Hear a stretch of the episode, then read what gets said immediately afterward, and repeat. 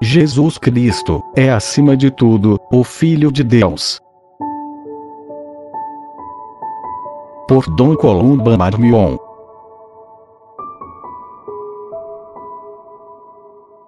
Os mistérios de Cristo são nossos.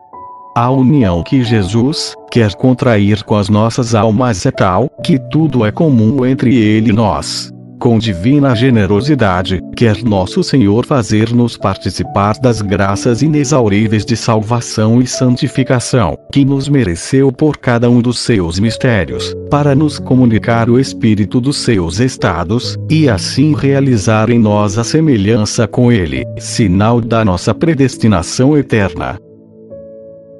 Cristo passou por diversos estados foi menino, adolescente, doutor da verdade, vítima na cruz, glorioso na ressurreição e na ascensão. Percorrendo assim as fases sucessivas da sua existência terrestre, santificou toda a vida humana. Mas há um estado essencial que ele nunca deixa. É sempre o Filho único de Deus, que vive no seio do Pai. Jesus Cristo é o Filho de Deus encarnado é o Verbo feito carne.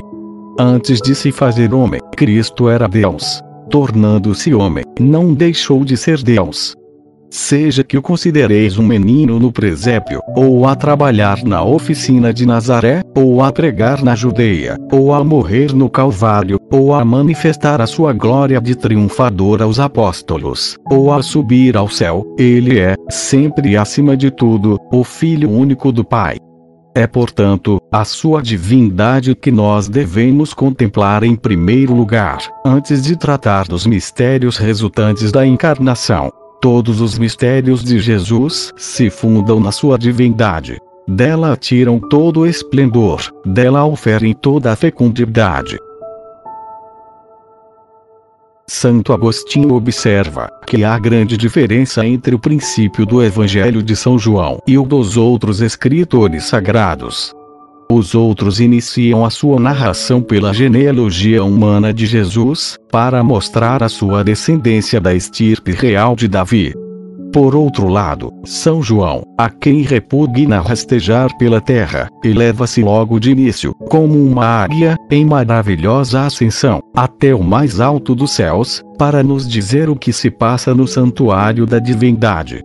Antes de narrar a vida de Jesus, o evangelista nos diz o que era Cristo antes da encarnação.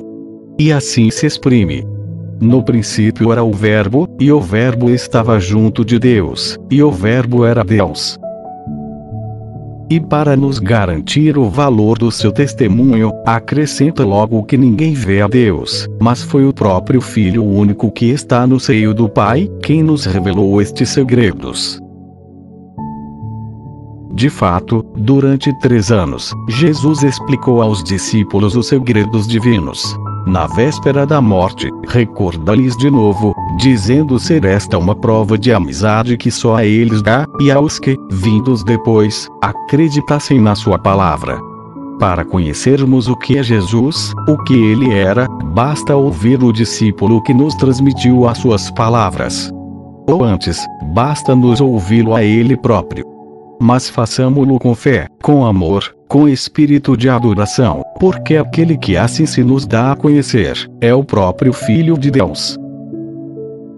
As palavras que eles nos diz não podem ser compreendidas apenas com os ouvidos da carne. São palavras todas celestiais, todas de vida eterna.